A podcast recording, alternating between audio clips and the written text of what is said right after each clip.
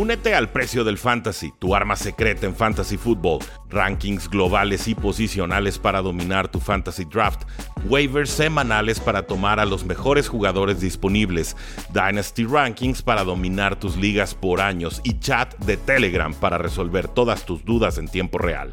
Visita stam.store diagonal precio NFL o da clic al link en este episodio para suscribirte.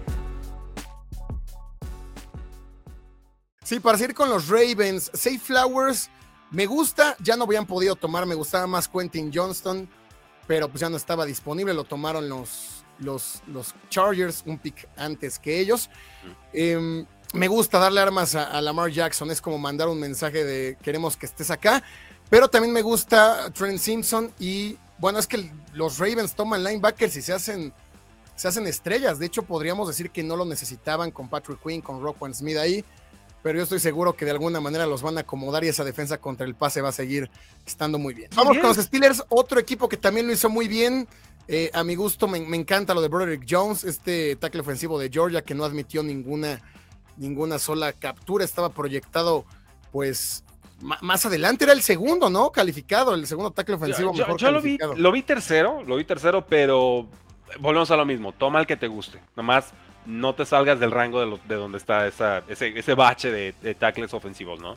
Se habló mucho de Joey Porter para primera ronda, lo terminan tomando en segunda, un pick prácticamente de primera, el pick 32. Eh, y lo hacen bien en otras posiciones. Me gusta lo de Keanu Benton de Wisconsin. Lo del ala cerrada de, de Georgia, Darnell Washington, bueno, más profundidad por allá. Pero... Cayó, cayó, él era talento de final de primera, inicio de segunda, cae por el tema de la lesión de pie, pero si se pone sano, un grupo de, de bien peligroso, ¿eh? O sea, Darnell Washington un lado y Pat Fairmouth del otro. Eh, y con todo lo que ya tienen de receptores grandotes, híjoles, le dan todas las piezas realmente a Kenny Pickett para su, en su año 2. Para mí esto es un draft de 10. Sí, a mí también me gusta mucho lo que hicieron los Steelers. Los Cincinnati Bengals, que muchos los querrán oír. Cincinnati Bengals, no me encanta el pick de Miles Murphy. Creo que tenían necesidad principal en, en la posición de safety, incluso en la de esquinero. Van por una a la defensiva, creo que están bien cubiertos por ahí en esa posición ya con el roster que tenían. Pero fuera de eso, mucho, mucho eh, asignaciones en defensa. Es, un buen draft. A, mí creo que me gusta más el pick de Miles Murphy que, que a ti.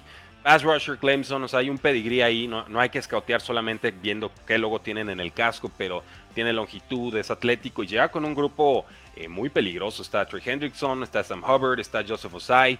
O sea, ese front 4 puede ser letal y entonces ya la secundaria y los linebackers pues solamente jugar a proteger el juego, el juego aéreo, ¿no? Entonces el, sueño ideal de cualquier defensiva, cualquier coordinador defensivo es presiona con 4 y le llego al coreback. Si lo, creo que aquí los Bengals se acercan a esa a esa posibilidad, aunque Miles Murphy no era precisamente mi, pass rusher favorito, pero en el pick 28 creo que, creo que hacen bien, ¿no?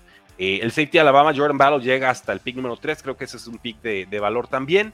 Eh, DJ Turner, cornerback de Michigan, han, tenido un, poco de lesión en los Bengals en, el tema de, los cornerbacks. Creo que en ese sentido, pues agarran a alguien que es versátil, un cover corner, y, el, y realmente, pues es un strong safety, el, el de Alabama, Jordan Battle. Entonces, pues de formas distintas van a estar ayudando a la secundaria. Cleveland Browns, que bueno, seleccionaron hasta la tercera ronda. Y, bueno, un receptor para, para, los Browns tampoco era algo que sonara mucho. No, y, no era realmente una necesidad, digo, siempre lo que puedas hacer para inyectar el talento al grupo de receptores y, darle obviamente más armas a Sean Watson será bienvenido, pero Cedric Tillman, receptor Tennessee, pick 74 en ronda 3, eh, un poco cromo repetido de Donovan Peoples Jones, que es un jugador de posición, un jugador grandote que de pronto te puede ayudar en profundidad. Eh, no tenían picks de primera ni de segunda ronda los Cleveland Browns, van con receptor. Eh, te puede ayudar en zona roja, en, terceros downs, pero pues bueno, no, no me parece ese factor diferencial. Espero me, me calle la boca. y del resto de los jugadores, o sea, pues un no que te va a comer un montón de espacios.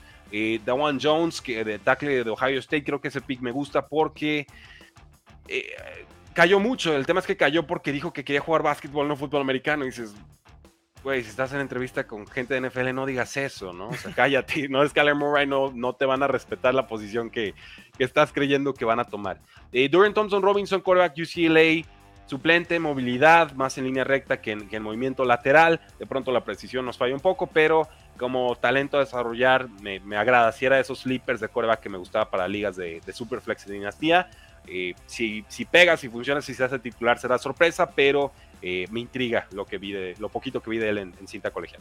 De igual manera, un draft muy eh, pues condicionado por este trade de Deshaun Watson del año pasado, sin muchos picks, sin muchos jugadores que parecerían playmakers, pues eh, tienen que empezar a resultar ya este equipo, con toda la lana que hay invertida, este año deberían llegar al menos a playoffs. Sí, yo, yo creo que es un 7 para, para el draft. Si si Juan Jones demuestra compromiso y Cedric Tillman funciona, creo que podemos estar hablando de un 8, 8 y medio.